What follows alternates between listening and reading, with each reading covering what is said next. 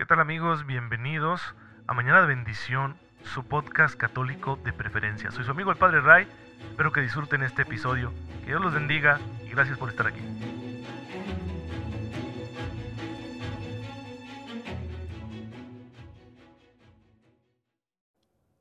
Muy buenos días, muy feliz martes, queridos hermanos. Estamos de vuelta con su podcast católico favorito, Mañana de Bendición con su amigo el Padre Ray. Les envío un fuerte abrazo, un cordial saludo y mi mejor deseo de cada mañana, que tengan ustedes una fe bien viva y despierta para descubrir la gracia que ya Dios está confiándonos, está poniéndola en nuestras manos y que sepamos aprovecharla en los detalles pequeños y en los detalles grandes de la vida que Él mismo vaya a permitir y que, bueno, haciendo eso podamos vivir como Cristo nos enseñó, siguiendo sus pasos, siendo buenos discípulos, hasta que alcancemos la plenitud de la vida eterna.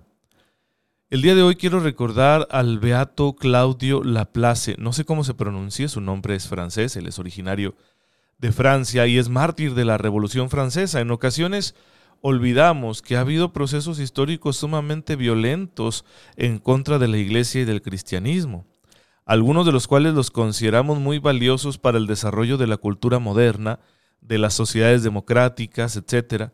Y no lo dudo, no dudo yo que tanto en las intenciones como en los resultados haya habido cosas muy buenas de, eh, por ejemplo, la ilustración y por ende la revolución francesa. Sin embargo, además de ser una confrontación violenta, fue también sádica el régimen que fue fruto de la revolución se convirtió en un perseguidor del cristianismo y generó muchos mártires, mataron realmente a muchas personas por el simple hecho de querer conservar su fe, de negarse a convertir al Estado en un ídolo.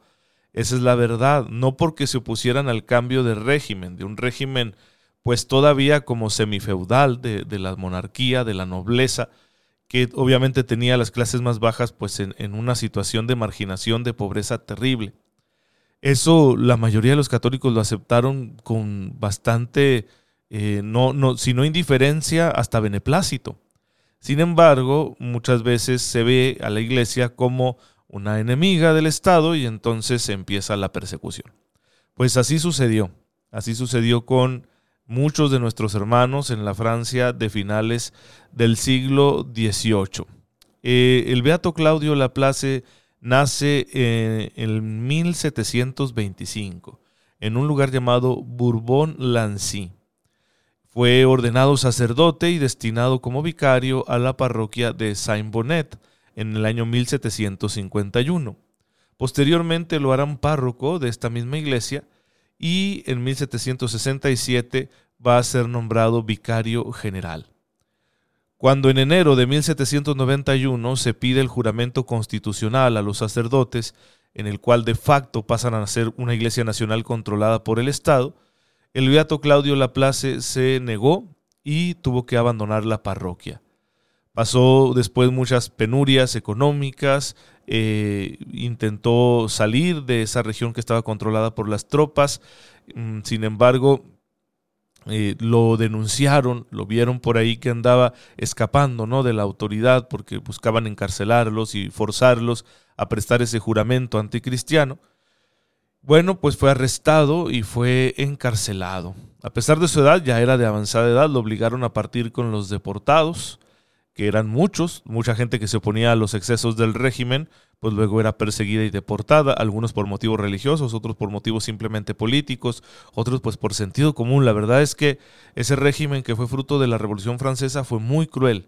Sí, fueron los maestros de la guillotina, ¿no? El famoso Robespierre con su terror hasta que lo guillotinaron a él mismo. Estuvo detenido un mes hasta que llegó a Rochefort, donde fue embarcado para ir a una cárcel eh, más eh, segura. Y en ese tiempo él seguía ejerciendo pues su sacerdocio, ¿no? Con los prisioneros, hasta que muere fruto de todos esos maltratos un 14 de septiembre de 1794. Fue beatificado el 1 de octubre de 1995 por el Papa San Juan Pablo II. Pues bien, hermanos, ahí tienen ustedes el ejemplo de un santo sacerdote en tiempos de persecución. Fíjense que la revolución, ¿no? Que se jactaba de ser un proceso tan civilizador para quitarse de encima el antiguo régimen e introducir, ¿no? una nueva sociedad regida por las ideas de la razón, ¿sí? por la búsqueda del bien común, de la igualdad, la fraternidad, etcétera, pues eh, la verdad es que sacrificó demasiadas personas en sus aras. Y algunos podrían decir, no, pues estuvo bien, es que a veces los cambios así tienen que ser. ¿Es en serio? ¿Es en serio ahorita en esta cultura actual que podamos pensar de esa manera?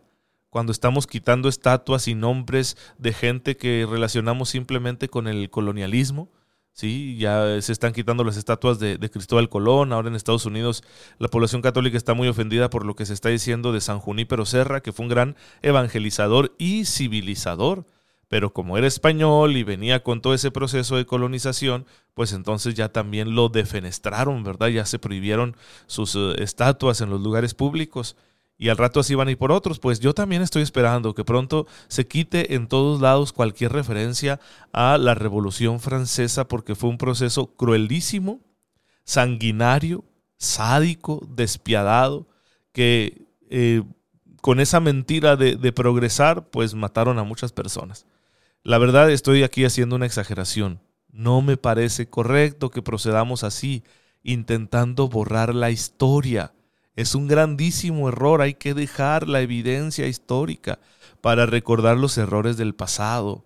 Y la Revolución Francesa, aunque tenía unas motivaciones bastante legítimas y buenas, e insisto, no dudo que haya producido muchos frutos junto con todo el proceso de ilustración y democratización, pues eh, tuvo estos excesos y hay que recordar esa ambigüedad en todos los fenómenos históricos humanos esa ambigüedad que se da en todos los próceres y grandes personajes históricos. Y los líderes de la Revolución Francesa no estuvieron exentos de esa ambigüedad humana, porque el problema es el hombre, no el sistema, ya que el hombre es el hacedor de los sistemas. Si no arreglamos al ser humano, que es lo que propone el cristianismo, los sistemas seguirán pervirtiéndose, corrompiéndose y actuando en contra del mismo ser humano pero esto es porque el problema está en el hombre. Así que a mí no me gusta que borren la historia de esa manera, que si los colonizadores cometieron muchos excesos, que se recuerde sus bondades y sus maldades, como tiene que ser. Y lo mismo con la Revolución Francesa y con el Imperio Romano y con todo lo que ustedes quieran. Que sea así, para recordar y mejorar, en orden a conservar lo bueno que han tenido esos procesos históricos y a evitar lo malo.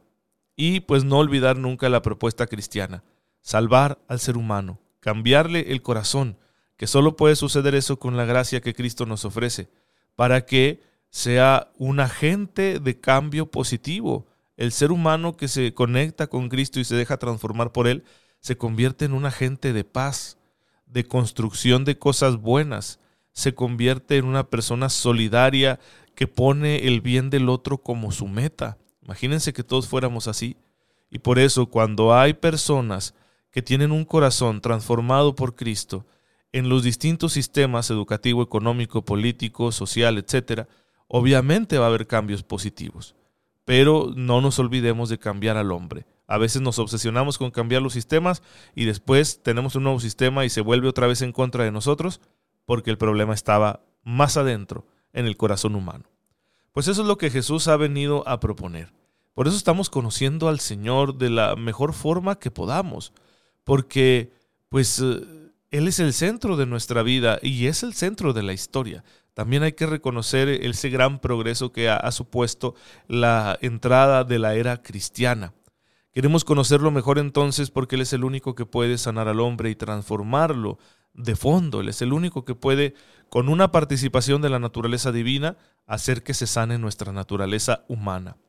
Y hemos llegado ya a hablar de estas acciones tan llamativas de Jesús que son los milagros. Estamos intentando comprenderlas en todas sus dimensiones. Pues hay que insistir en que Jesús realiza sus milagros, sus acciones portentosas, sean curaciones o exorcismos o situaciones así prodigiosas como caminar sobre el agua, multiplicar los panes, convertir el agua en vino, etc. Todo eso lo hace con gran sencillez. El perfecto equilibrio que se da en Jesús entre su autoridad y su sencillez es una de las cosas más admirables. Por eso Jesús no tiene miedo de mezclarse con niños, enfermos, pobres y pecadores. Se siente en su ambiente con ellos. Y esta situación de la cercanía de Jesús con este tipo de personas, pues llama la atención y provoca escándalo entre la gente de su tiempo porque no estaban acostumbrados a eso. Para ellos el pecador era alguien digno de reprensión del que había que alejarse. Los niños no contaban, con las mujeres había que tener distancia. ¿Sí? A los enfermos, a los leprosos, no había que tocarlos porque luego quedabas contaminado. No debías tener tampoco trato con los paganos. Y Jesús hace todo eso. Por eso lo critican mucho. Pero es que ahí está la parte más enferma de la sociedad. La parte más lastimada por el pecado de la humanidad está en esos sectores de la población. Y Jesús, que ha venido por los enfermos, que ha venido por los pecadores, se encuentra en su ambiente. Además, en estas personas que sufren está una apertura más grande a la acción de Dios. Por eso Jesús se siente ahí en su ambiente y es en esos contextos donde realiza la mayoría de sus milagros. Así que va al encuentro de los enfermos y los sana. Yo te lo ordeno, levántate, yo te digo, queda sano. No, no hace una invocación ritual a Dios, ni siquiera hace los milagros diciendo expresamente en nombre de Yahvé, levántate, porque así, así actuaban los profetas del Antiguo Testamento. Lo hace a nombre propio. ¿Por qué? Porque es Dios hecho hombre. Él es Dios hecho hombre, no es un profeta más, no es un ser humano ordinario. Y sin embargo, no se exalta a sí mismo, no dice, ya ven cómo esto lo puedo hacer con mi autoridad, entonces vengan y adórenme. No, no dice eso. Quiere que libremente la gente lo reconozca como lo que es. Por eso no utiliza formas mágicas, ni instrumentos quirúrgicos, ni procesos hipnóticos de sugestión. ¿sí? Realiza los milagros conmovido en su corazón y siempre en un contexto religioso. Es muy discreto al realizar esta actividad que llamamos taumatúrgica, esta sería la palabra técnica para describir los milagros de Jesús. Cuando Jesús realiza esa actividad taumatúrgica lo hace con discreción porque no se está buscando a sí mismo, no realiza los milagros para deslumbrar a los demás. Por eso a quienes cura siempre les recomienda silencio, no se lo digan a nadie. Cuando el pueblo está a punto de exaltarlo para convertirlo en rey, él se marcha. Esto está muy claro en la multiplicación de los panes, después de la cual, pues eh, aquella gente está enfebrecida por lo que ha visto y quiere nombrarlo rey, pero él huye. Lo podemos leer en Juan 6:15. Cuando resucita a la hija de Jairo, dice que está dormida, Marcos 5:39, y lo mismo dice de Lázaro, Juan 11:6. ¿Sí? No hace escándalo diciendo, vean cómo voy a resucitar un muerto. No, si está dormido, vamos a despertarlo. Cristo nunca obró tampoco prodigios de castigo para explotar el miedo de un pueblo supersticioso, ¿sí? que a veces los apóstoles lo invitaban a eso. Mira, Señor, no nos recibieron en este pueblo. ¿Quieres que hagamos bajar fuego del cielo para que los consuma? Jesús, claro que no. ¿Sí? Nunca realiza Jesús un milagro para castigar. El único caso, aunque tiene un simbolismo muy interesante, es el de la higuera. Sí que demuestra que tiene el poder para hacerlo, aunque nunca lo hace. Mateo 21, 18, 22 está este episodio tan extraño, tan llamativo, donde Jesús maldice una higuera porque no tiene frutos, a pesar de que no era tiempo. Pero con ello el evangelista quiere indicar la intención de Jesús de decirle a sus discípulos que tienen que dar fruto en todo momento, aunque también queda demostrado el poder que tiene como Hijo de Dios, como Dios encarnado, también de castigar, aunque no lo utiliza más que la pobre higuera fue la que lo llevó. ¿Qué dirían, verdad? No sé, los veganos, pobre higuera, qué culpa tenía, si ella con sus sentimientos, no se crean. Estoy bromeando, pero es la única vez que actuamos, que vemos actuar así a Jesús. En la mentalidad judía se comprende que Jesús realice estas acciones simbólicas porque son profecías en acción. Con estos gestos Jesús da a entender muchas cosas.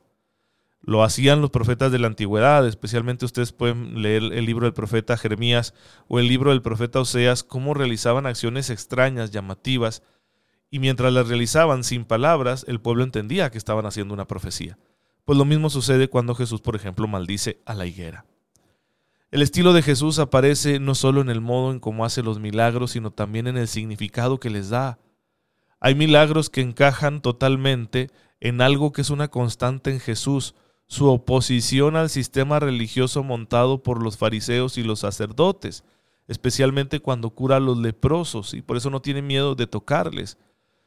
Se le acercó un leproso diciendo, si quieres puedes curarme. Compadecido de él, extendió la mano, lo tocó y le dijo, quiero, queda limpio. Y al instante le desapareció la lepra y quedó limpio. Le dijo, mira, no le digas nada a nadie, vete, muéstrate al sacerdote y haz por tu purificación la ofrenda que prescribió Moisés para que le sirva de testimonio. Sin embargo, no hizo caso, ¿verdad? Este hombre y empezó a pregonarlo todo con gran entusiasmo, de modo que Jesús se hizo muy popular y ya no podía presentarse en público en ninguna ciudad, sino que se quedaba en las afueras en lugares solitarios. Todo esto lo pueden leer ustedes en Marcos, capítulo primero, versículos del 40 al 45. ¿Por qué se ve que en este tipo de milagros se está confrontando el sistema religioso preponderante entre los judíos? Porque hace todo lo contrario a lo que los judíos practicaban. Los judíos decían, no, viene un leproso que se mantenga lejos. Si lo tocamos vamos a quedar contaminados, impuros. Y ya no vamos a poder ir el sábado a la sinagoga a escuchar la Torá. Ya no vamos a poder ir al templo de Jerusalén a realizar sacrificios. Si quedaban impuros durante un tiempo por tocar un cadáver, por tocar a una mujer menstruante, por tocar a un leproso. Sin embargo, Jesús no tiene miedo de eso.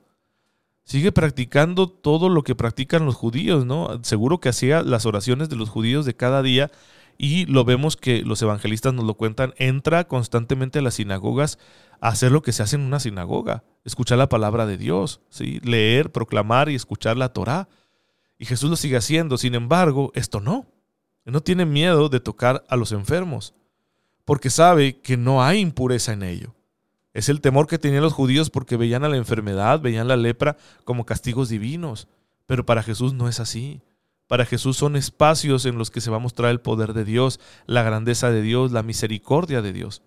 Y por eso no tiene miedo de tocar al enfermo, de dejarse tocar por la mujer que tenía la hemorragia. No tiene miedo de meter sus dedos en los oídos del sordo tartamudo y tocarle la lengua con su propia saliva. No tiene miedo de escupir y hacer lodo para curar a un ciego. No tiene miedo de eso porque Jesús sabe que no hay impureza ahí, porque la impureza, como Él lo dice, está en el corazón. Es lo que sale del corazón del hombre lo que nos hace impuros. Las maledicencias, los fraudes, las fornicaciones, los homicidios. Eso sí contamina al hombre y quien hace esas cosas es el que está enemistado con Dios y su culto a Dios no es agradable. Claro, esto no quiere decir que, que Dios no sea misericordioso. Jesús mismo va a anunciar misericordia para todos los pecadores, pero quiere que pongamos atención en la impureza interior y no en esa impureza exterior inventada por los judíos que de esa forma discriminaban a mucha gente y vivían con esas obsesiones cultuales. Bueno, Jesús la supera. ¿Por qué no se limita a curar a este leproso? ¿Por qué lo manda que cumpla con la ley de Moisés, que vaya donde están los sacerdotes? Para que dejen de tenerlo como un pecador, como un castigado, es decir, le está dando la oportunidad al leproso no solo de tener una sanación física, sino ante todo una sanación religiosa. Ahora este hombre liberado de la lepra podrá ir a la sinagoga y podrá ir al templo. Ha sido reintegrado a la comunidad de Israel del pueblo elegido. También una idea semejante encontramos en la insistencia de Jesús de realizar milagros en sábado porque esta era una actitud muy común en los rabinos de los judíos insistir en que el sábado no se hiciera nada. Si eran tan obsesivos que hasta cocinar prohibían y se preguntaban si calentar el agua para el té era ya estar cocinando y por lo tanto violando el sábado. Y Jesús sabe que han torcido el designio de Dios respecto al día del descanso. Y por eso Jesús insiste en curar en sábado para decir si el sábado es el día del Señor, si el sábado es el día del descanso para dar culto a Dios, ¿qué es lo que está permitido hacer en sábado? ¿El bien o el mal? ¿Salvar una vida o dejar que se pierda? Y por eso Jesús cura en sábado para mandar ese mensaje. Lo que hay que hacer el día del Señor es el bien.